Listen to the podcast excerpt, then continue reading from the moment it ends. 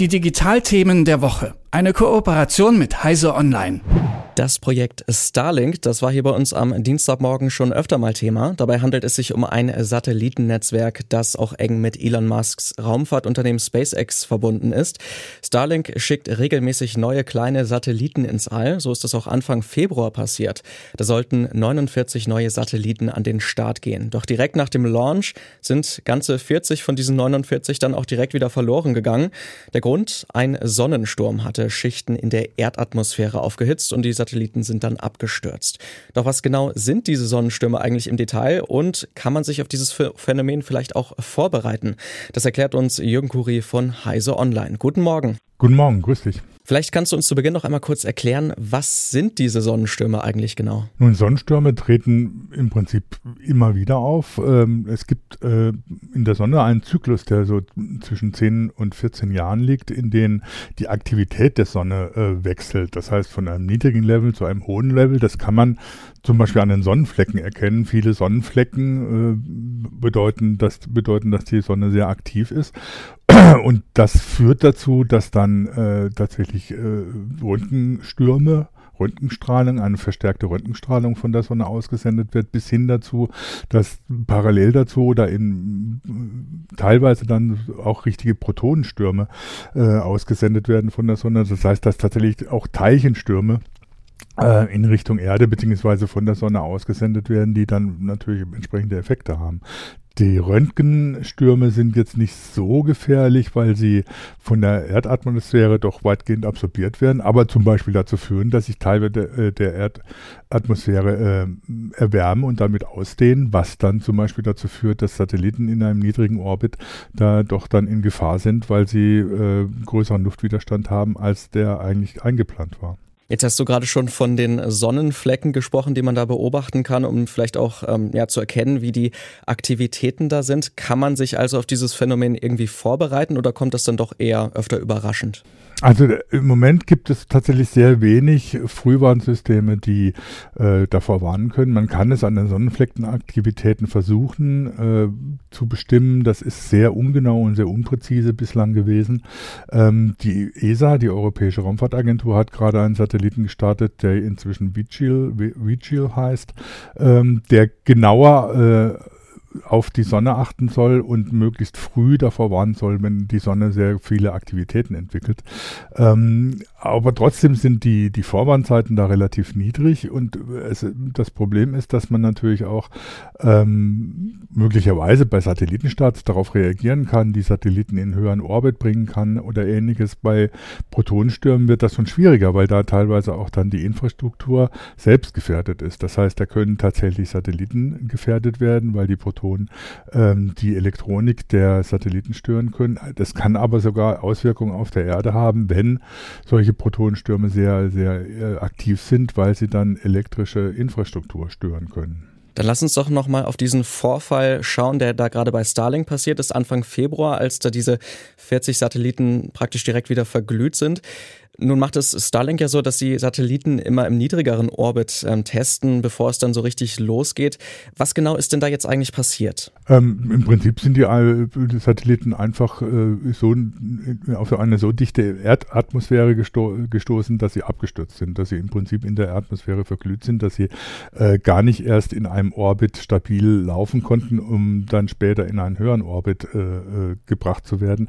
Normalerweise sind die äh, Starlink-Satelliten, wenn sie in Betrieb sind, in einem Orbit in einer Höhe von 500 Kilometern. Ähm, der niedrigere Orbit führt halt dann dazu, wenn die Erdatmosphäre sich ausdehnt und dichter wird in diesem Orbit, dass die Satelliten abgebremst werden und letztlich verglühen.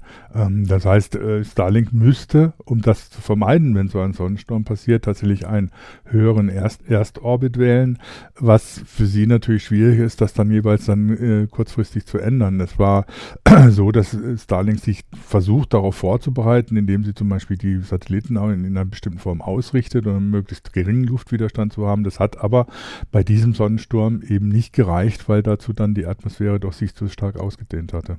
Nun gibt es natürlich auch noch viele andere Raumfahrtunternehmen oder natürlich auch Raumfahrtbehörden, die Satelliten regelmäßig ins All schicken. Stehen die vor den gleichen Problemen wie Starlink oder ist das nochmal was anderes, weil Starlinks Satelliten vielleicht auch im Schnitt wahrscheinlich ein bisschen kleiner sind, oder? Ja, also das Problem haben dann natürlich gerade solche Megakonstellationen, wie man das nennt. Starlink will ja äh, hunderte, tausende von Satelliten ins All bringen, die einem relativ niedrigen Orbit fliegen, beziehungsweise ähm, eben auch in einem sehr niedrigen Orbit Orbit, der ungewöhnlich ist, getestet werden. Und solche Konstellationen haben natürlich das Problem, dass sie immer wieder Satelliten hochschießen müssen und sich dann immer sehr genau darauf einstellen müssen, wie die Sonnenaktivitäten gerade sind und dafür eine relativ lange Vorwarnszeit braucht, die es bislang halt so nicht gibt, die man hofft, in nächster Zeit erreichen zu können durch Satelliten, die das kontrollieren. Aber die werden natürlich immer das Problem haben, dass sie ähm, auf solche Ereignisse reagieren müssen, unter Umständen dann eben nicht reagieren können und dann solche Probleme haben wie Starlink jetzt. Auf der anderen anderen Seite ist es natürlich auch so, die Sonnenaktivität wird in den nächsten Jahren, man rechnet in den Jahren 2024 bis 2026 ein neues Maximum erreichen in, in, in dem normalen Zyklus. Und da wird es natürlich auch gefährlich, wenn dann Protonenstürme auftreten, die nochmal was ganz anderes sind als diese äh, Sonnenstürme, die vor allem aus Röntgenstrahlung bestehen. Ähm, die gefährden natürlich auch normale Satelliten, die in höheren Orbits fliegen. Die gefährden unter Umständen auch äh, Infrastruktur auf der Erde. Das kann bis dahin führen, dass Protonenstürme tatsächlich Stromnetze oder Pipelines äh, gefährden.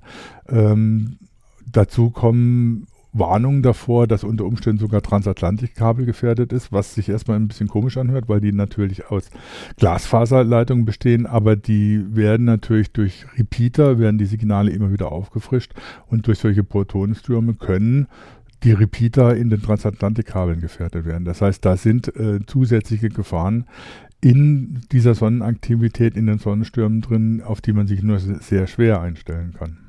Absolut, das ist ja durchaus ein ziemlich großes Phänomen da. Man könnte jetzt ja vielleicht auch noch an andere Satelliten denken, die bei uns im Alltag vielleicht eine große Rolle spielen. Ähm, GPS-Daten, die da versendet werden oder vielleicht auch das Galileo-Projekt hier in Europa, das ist da ja auch nochmal relativ wichtig. Ähm, was würde denn jetzt eigentlich passieren, wenn so ein äh, Sturm kommt? Also es ist natürlich auch immer von der Stärke abhängig, aber ähm, gibt es da irgendwelche Vorstellungen, was dann eigentlich genau passiert? Naja, man kann, äh, es gibt, gab zum Beispiel bei einem äh, größeren Protonensturm vor einigen Jahren ist in Kanada äh, ein großer Teil des Stromnetzes ausgefallen, weil durch die Protonenstürme tatsächlich äh, Spannungen in die Netze induziert wurden, die zum Ausfall geführt haben. Das ist ein Beispiel dafür, was bei sowas passieren kann. Ähm, das Einfachste ist natürlich, wenn durch solche Protonenstürme GPS-Satelliten gestört werden, dann würde die Navigation ausfallen, was sich jetzt erstmal banal anhört, wenn mein Handy nicht mehr zum Navigieren geeignet ist, aber was natürlich inzwischen ähm, auch eine kritische Infrastruktur ist, weil sehr viel davon abhängt, äh, vom Flugverkehr über äh, bis hin zu, zu in, äh, intelligenten Landwirtschaftsmaschinen, die auf GPS gestützt sind. Das heißt, von solchen äh, Navigationssatelliten von, von äh, GPS und Galileo sind inzwischen sehr viele Techniken abhängig, die dann äh, natürlich auch nicht mehr richtig funktionieren würden. Das wäre dann natürlich ein großer Einschnitt. Beim Start von neuen Starlink-Satelliten ist Anfang Februar also ein Sonnensturm sozusagen dazwischen gekommen. Über dieses Phänomen und die möglichen Auswirkungen, die das Ganze noch haben könnte, habe ich mit Jürgen Kuri von Heise Online gesprochen. Vielen Dank für deine Zeit. Gerne doch. Äh, bis bald. Die Digitalthemen der Woche. Eine Kooperation mit Heise Online.